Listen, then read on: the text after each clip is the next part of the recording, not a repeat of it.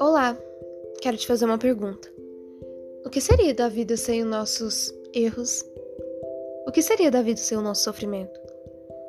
Nós desprezamos tanto os nossos erros e sofrimento que não vemos que tudo é necessário. Assim como as estações, e elas se repetem todos os anos e mesmo assim não conseguimos olhar com mais profundidade. Assim como as folhas caem para que outras nascem, é como a vida. Se algo hoje acaba, é para que amanhã algo melhor venha a nascer. É que muitas vezes não dá para se ter tudo no mundo, e às vezes é, é preciso perder algo para ganhar algo melhor. A vida ela é uma eterna transformação. Creio que até a morte ela é uma transformação.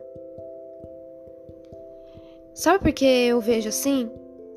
Porque eu vejo que recebemos a melhor transformação quando Jesus morreu por nós na cruz. Foi a transformação mais linda que ele nos deu, que foi a vida eterna. Então não pense que o fim é o fim e ponto acabou. Não. Tudo tem um propósito e por mais que você não entenda, um dia você vai entender. E isso soa clichê, eu sei, mas é necessário você ter isso no seu coração e não se desesperar. Às vezes eu me pergunto: o que seria de nós são nossos eternos fins? O que seria de nós são os nossos erros e acertos?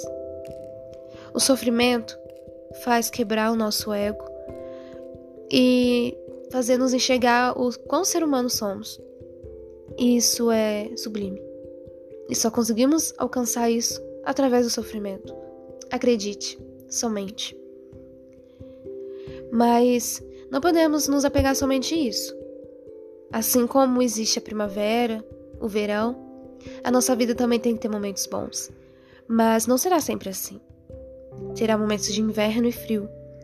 Terá momentos de outono, que é aquele momento que coisas vão cair para que depois outras coisas boas possam nascer.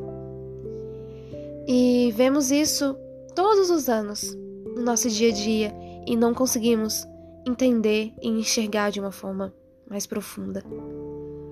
Deus ele desenhou isso para nós.